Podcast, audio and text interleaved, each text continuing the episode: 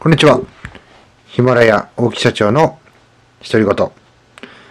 え今日もね、え2回目の配信をしていきたいと思います、えこの配信ではサラリーマンを約10年経験した私が起業してからこんなはずじゃなかったと転落していった話を中心に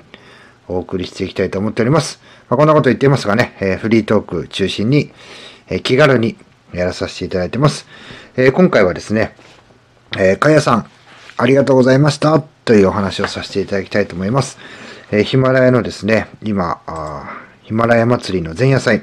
ヒマラヤあカウントダウンリレーというのをですね、えー私のバトンをかやさんに引き継いでいただきまして、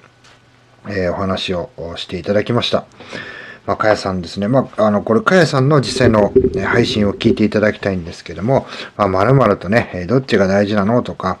えー、まるしてくれるといいなっていうね、えー価値観を押し付けないというお話であったとか、えーまあ、そういうね、えーまあ、こう、人のこう、真剣にやってることのやり方に口を挟む男性のお話であったりとか、あの、本当にね、あの、男が聞いてですね、非常にこう、勉強になる。あの、まあ、こう知らず知らずのうちにですね、なんていうんですかね、あの、まあ、特に僕らなんか一緒に仕事してる人たち、60歳以上の方たちっていうのは、まあ、みんなこう、亭主関白の世代なんですよね。で、よく65歳以上の人たちが、僕なんかと雑談して喋るのが、え亭主関白で、関白でしてきたことが、60歳を過ぎて、まあ、定年退職してから、え家にいるようになって、え自分に全て跳ね返ってきたっていうようなね、え話を、あの、100%しています。まあ、なので、こうね、こう上から目線で、なんかそんそんなこと、やり方するんじゃないとかね、えーまあ、例えばね、えーまあ、僕と、その、なんつうの、子育てどっちが大事なんだみたいな、例えばですよ。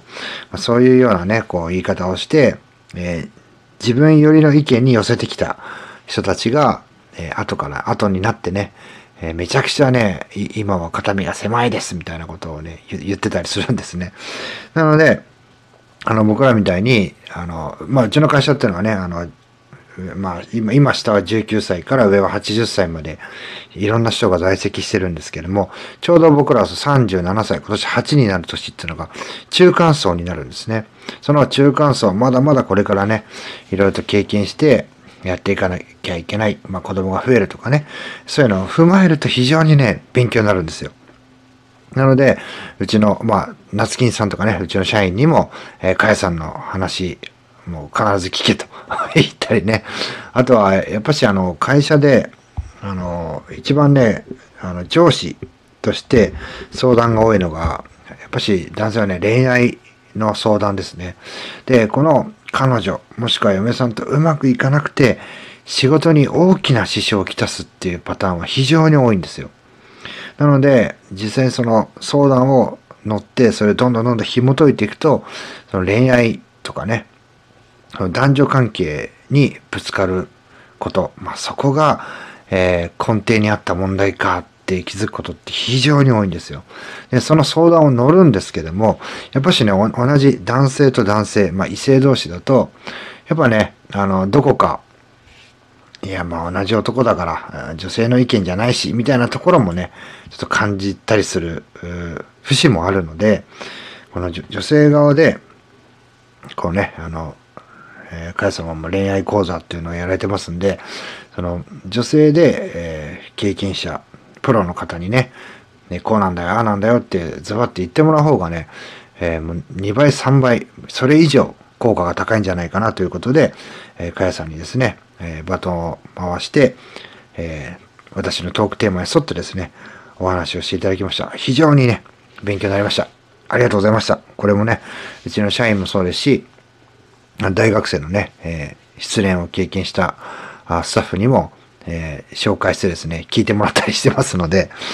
いや、本当にですね、えー感謝ですね。私じゃもう全然足りないような部分をね、えーなんか、あの、外部的に補っていただいてる、えー非常にありがたいです。でね、あの、僕も自身もね、あの、お話聞かせていただいて非常に勉強になります。で、えー私ちょっとこの後ね、えー俺とあまあ、私とね、えー、〇〇どっちが大事なのというちょっとテーマに沿ってですね、非常にこう、恥をかいた話をね、させていただきたいなというふうに思っております。最後まで聞いていただき、ありがとうございました。また次の配信でお会いしましょう。さよなら。